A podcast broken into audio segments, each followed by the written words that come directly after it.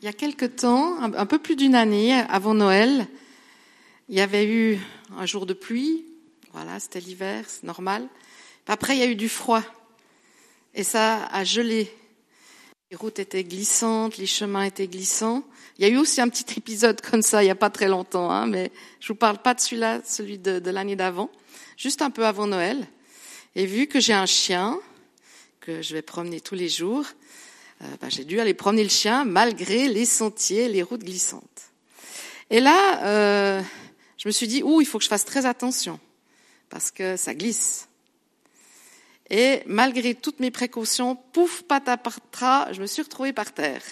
J'ai glissé et puis je me suis fêlé une côte. Comme vous le savez, il n'y a rien à faire. Quand on se casse une côte, on se fêle une côte, il faut il n'y a, pas un bandage à mettre, un plâtre ou quoi que ce soit, non. Il faut prendre son mal en patience pendant plusieurs semaines, attendre que la douleur diminue. Et puis voilà, il n'y a rien d'autre à faire. Bon. Quelque temps, Noël passe, et puis des amis nous invitent pour Nouvel An à Zermatt, où ils ont un, petit appart, et puis on, on, va les rejoindre. Et puis on arrive à la gare de Zermatt, et puis euh, notre ami qui est venu nous chercher, il nous dit, oh là là, il y a tout qui est, qui, qui, qui est gelé, tous les chemins sont gelés, c'est la catastrophe. Je me suis crispée très très fort, mais je me suis dit, non, je veux pas retomber. Je veux plus. J'avais encore mal de la dernière, il y a deux semaines en arrière, parce qu'il faut trois, quatre semaines. J'ai dit, non, je veux pas. Je me suis agrippée à tout ce que je trouvais le long pour aller jusque chez eux, tellement j'avais peur de retomber. Quand il n'y avait pas quelque chose, je m'agrippais à mon mari. j'ai mis long pour arriver à l'appartement. Puis quand je suis arrivée, j'ai dit, je vais plus bouger pendant trois jours. Et puis mes amis ont dit, on a la solution pour toi, Martine. Tu vas pouvoir aller promener avec ton chien. On a la solution pour toi.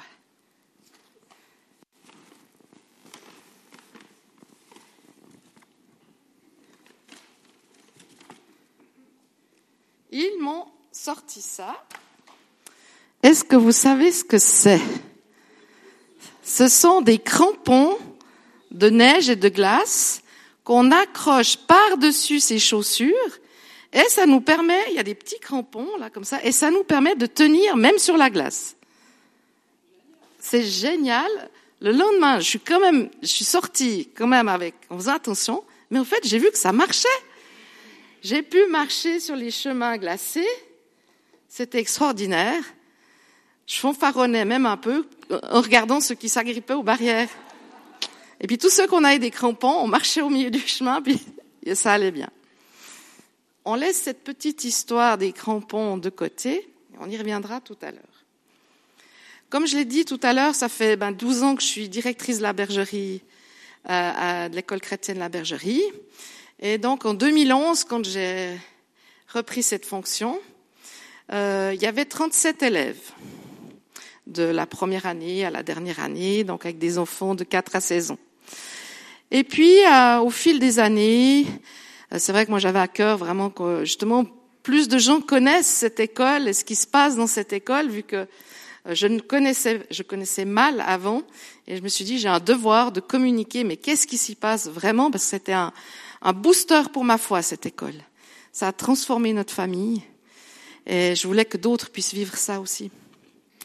Et puis euh, l'année d'après, on était 40, puis après 45, 50, 55, 60. Alors là, tout d'un coup, on commençait à être vraiment serré. On s'est dit, mais alors, Seigneur, quelle est ta volonté pour nous? Est-ce qu'il faut qu'on continue à grandir, à grandir comme ça? Qu'est-ce que tu veux? Et on a à la bergerie, on a des trois fois par année, on a des temps de, de jeûne et prière d'écoute et prière, euh, où on a en fait une soirée pour les parents, les enseignants, des intercesseurs qui se mettent à l'écoute avec nous. Quelle est la volonté de Dieu pour, pour nous ou pour intercéder si on a des sujets de prière? Puis là, on s'est dit, ben voilà, on va utiliser une de ces soirées pour se mettre à l'écoute. C'est quoi Dieu que tu veux pour nous? Quelle est la prochaine étape? Et ce que nous faisons aussi, c'est que le matin, tous les matins à la bergerie, on commence par un moment spirituel. on commence la journée avec Dieu. Et c'est très, très important. Si vous saviez qu'en 20 minutes, tout ce qu'on vit le matin avec les élèves, c'est juste extraordinaire. Et cette fameuse journée où on, fait la soirée, avec les enfants, on vit aussi ce temps d'intercession, d'écoute, on leur apprend à écouter Dieu. Il me semble qu'on en a parlé tout à l'heure. Hein. C'est pas si évident d'écouter Dieu. Il faut ça s'apprend en fait. Eh ben on, a, on apprend ça aux enfants. Comment écouter Dieu Puis vous savez quoi? La plupart du temps, c'est eux qui reçoivent le plus.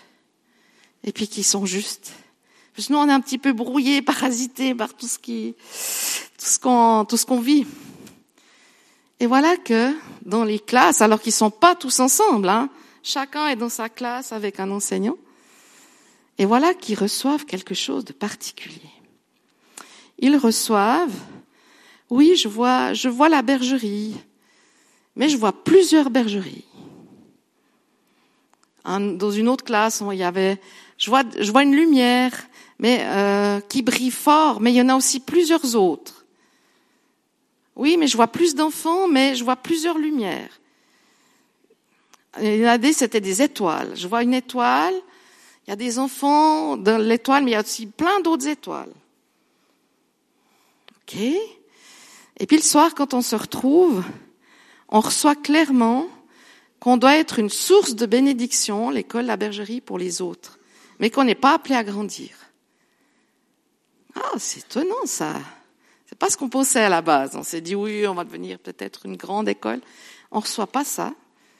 On reçoit qu'on doit être une bénédiction pour d'autres écoles et aider à ouvrir d'autres écoles. Je vous ai dit ce rêve tout à l'heure, mais on l'a déjà un petit peu commencé c'est que on, s'est dit, il faut qu'on aide d'autres écoles à s'ouvrir pour justement qu'il n'y ait pas tous ces trajets. Et c'est ce qu'on a fait. Euh, l'école de la bergerie a aidé plusieurs projets euh, d'écoles à s'ouvrir, et notamment un à la vallée de Joux, parce qu'on avait en fait une vingtaine d'élèves de la vallée de Joux. Donc l'île, on est de l'autre, euh, on descend le col du Molandru, et puis la vallée de Joux, c'est de l'autre côté du col.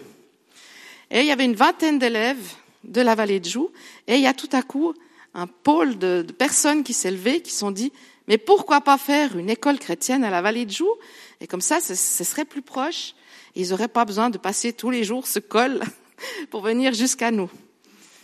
Et là, on les a coachés, on les a aidés pendant deux ans, même un petit peu plus. Et il y a une école qui s'est créée, qui s'appelle Chrysalide.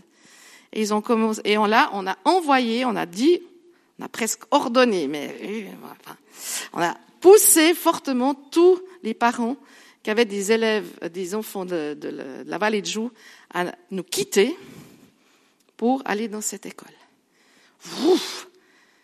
Une grosse partie qui part. Ça, c'est ça, ça, va à l'encontre du monde. Hein. Une école privée qui chasse ses élèves, alors que la seule source, c'est l'écolage des élèves. Mais on s'est dit, on a reçu, on ne s'inquiète pas pour les finances. On a reçu ça, on a, on a reçu ces paroles, on s'est appuyé dessus. Et en plus, il y avait une grosse volée d'onzième qui finissait, donc on a baissé un tiers. Ça fait mal, hein Mais on se dit, on reste, c'est ce qu'on a reçu, c'est juste, on reste, fait confiance à Dieu aussi pour les finances. Il va être là.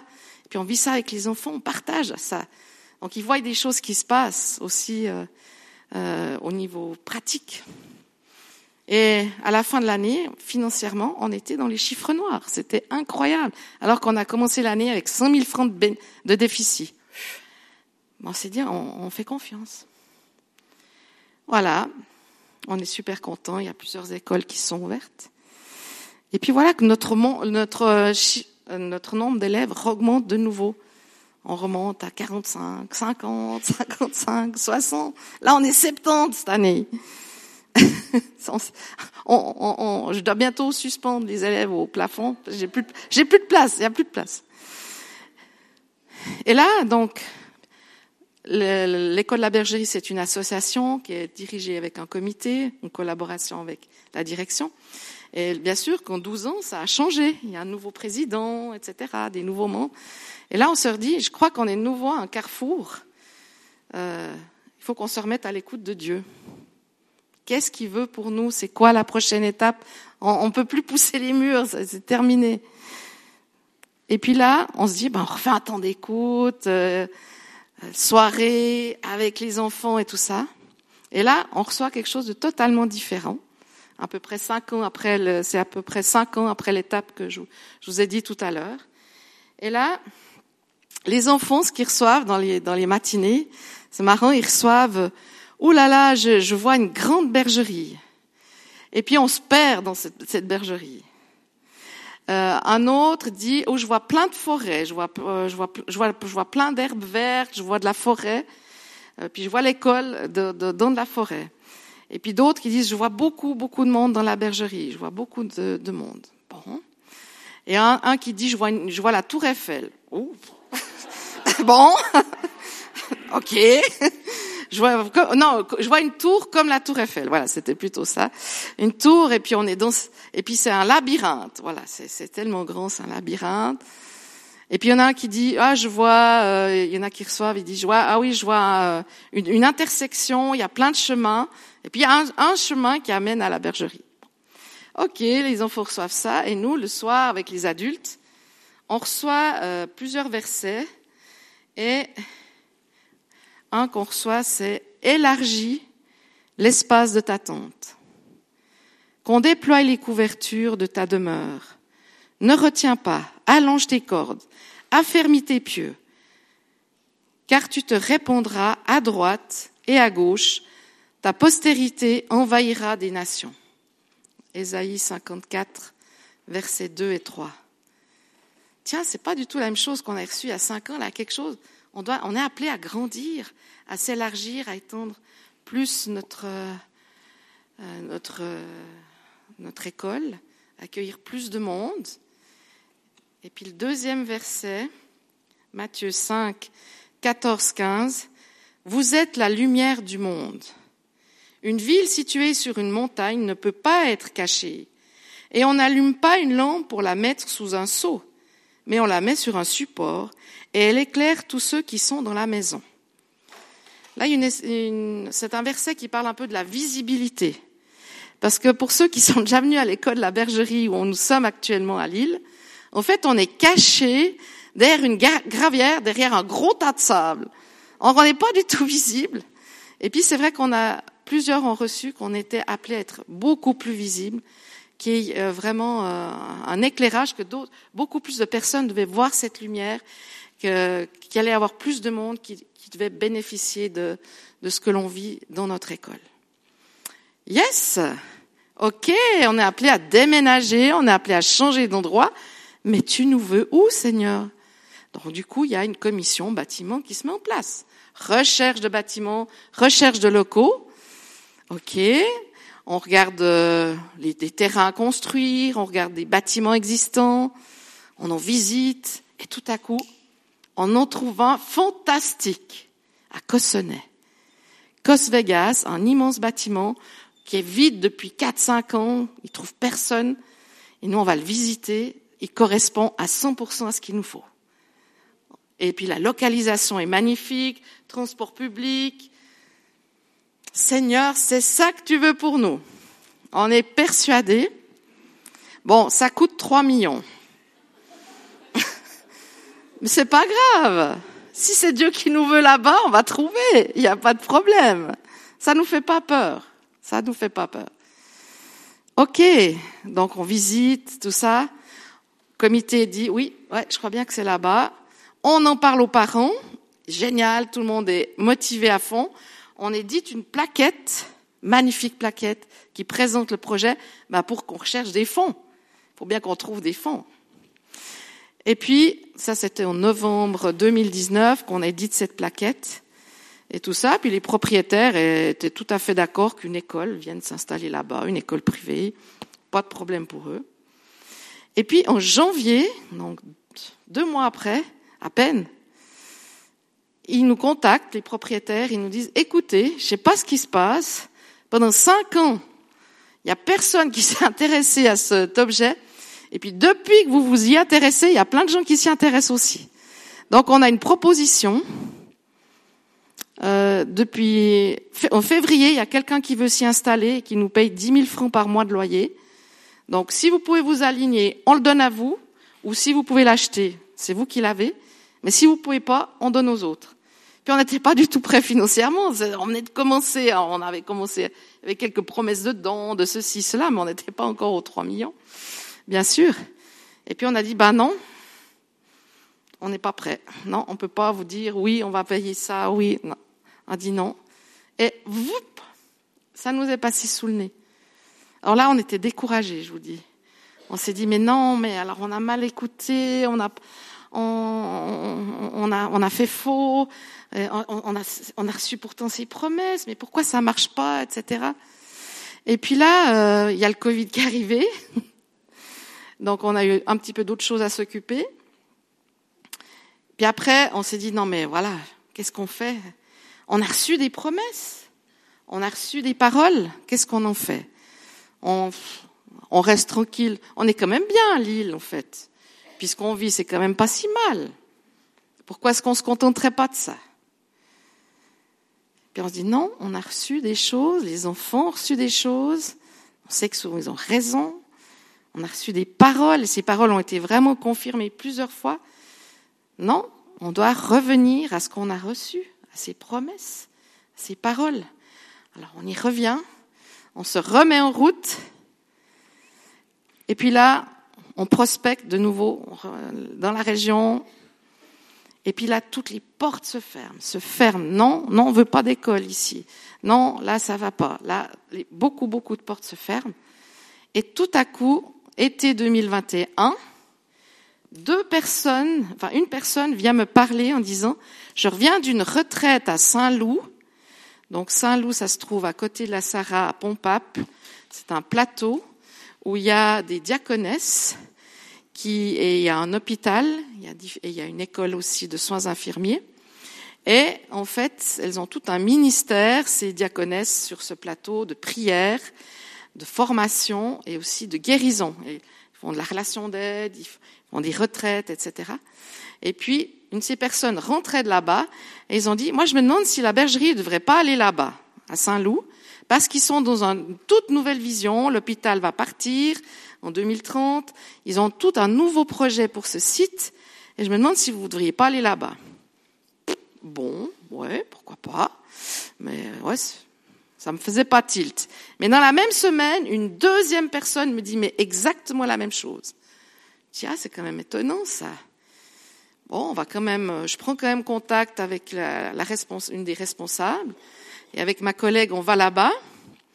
On va, on est reçu à Saint-Loup par euh, deux personnes.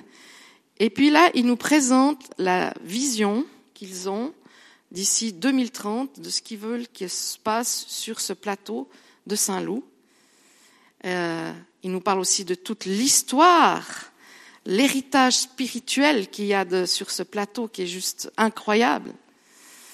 Et ils nous disent qu'en effet, eux, ça pourrait vraiment les intéresser qu'une école chrétienne vienne sur le plateau parce qu'ils ont vraiment la formation à cœur. Et quand ils nous disent tous les projets qu'ils ont pour ce plateau et toutes les synergies qu'il va pouvoir y avoir sur ce plateau, notre cœur a commencé à battre très très fort. Dire, oh, mais ce serait possible que Dieu il veuille ça pour nous ça va au-delà de tout ce qu'on aurait imaginé et pensé. Et quand je sors de cette maison là où on a eu cette séance, je regarde le site et tout d'un coup je vois une grosse intersection et plusieurs intersections et plusieurs chemins. Je dis tiens ça me rappelle quelque chose. Et puis en fait quand ils, nous ont dit ouais j'ai dit mais est-ce que vous auriez des locaux pour vous pour nous? Ils me disent oui vous voyez dans la tour là-bas il y a les quatre vents, il y a un chemin. Vous voyez le chemin qui va là-bas? Dans cette tour, on aurait quelque chose pour vous. Tiens, une tour. C'est pas la tour Eiffel, on est d'accord, mais c'est, une tour. Et puis autour, il y a plein de forêts. On est dans la nature, puis on est entouré de forêts. Je dis, mais les enfants, ils ont reçu. J'ai dit, mais je voyais toutes les, images que les enfants avaient reçues, qui étaient, que c'était devant moi. J'étais sûre. Alors après, bon, il a fallu convaincre le comité, ils ont dû aller sur place et ça, mais moi j'ai dit, je sais, je sais, je, voyais tellement ce qu'ils avaient reçu. Et ben voilà que en août 2023, donc cet été, on va déménager sur le site de Saint-Loup et c'est juste incroyable parce que Vous savez, on était rejetés de partout, mais là, ils nous veulent. Ils se sont mis quatre pour nous trouver les locaux qu'on avait besoin. Et ils nous veulent. Et puis nous, maintenant, on veut vraiment y aller aussi. Donc c'est voilà, c'est juste incroyable. Gloire à Dieu.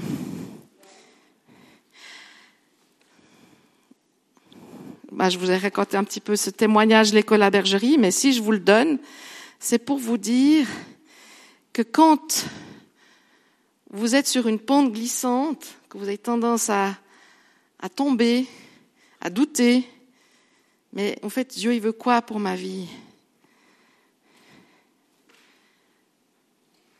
Accrochez-vous aux promesses que vous avez reçues, aux paroles que vous avez reçues.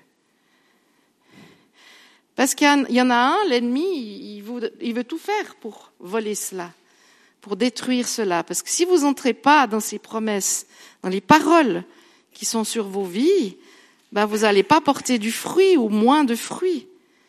Hein, si d'un coup on s'était arrêté en cours de chemin, par exemple déjà moi si je m'étais arrêté sur mes préjugés de l'école chrétienne, ben, je ne serais pas entré dans le ministère que Dieu avait pour moi. Si on s'était arrêté sur l'échec de Cossonay en disant bon ben on est pour finir quand même pas si mal là. On aurait continué quelque chose, mais ça ça aurait pas été comme ce qu'on va vivre maintenant, ce que j'espère qu'on va vivre. Ne nous laissons pas voler les paroles qui sont sur vos vies, sur ta vie, sur ma vie, ces promesses. Elles sont importantes. Il faut y revenir. Puis on voit que des fois, on a plusieurs saisons dans une vie. Il ne faut pas se contenter peut-être de celle qu'il y a eu il y a 20 ans en arrière. Il y a peut-être quand il y a une nouvelle saison, il y a un temps d'écoute, un nouveau temps. Tu veux quoi maintenant pour moi? C'était peut-être pas la même chose qu'il y a 20 ans en arrière. Donc ce matin, ce que je veux vous encourager, c'est vraiment à revenir ou à chercher qu'est-ce que Dieu, quelle parole il a pour vous. Je terminerai par ce verset de Jean 10, 10. Le voleur vient seulement pour voler, pour tuer et pour détruire. Mais moi, dit Jésus, je suis venu afin que mes brebis, et quand il parle ces brebis, c'est, c'est toi, c'est moi, c'est nous, afin que mes brebis aient la vie, une vie en abondance. Amen.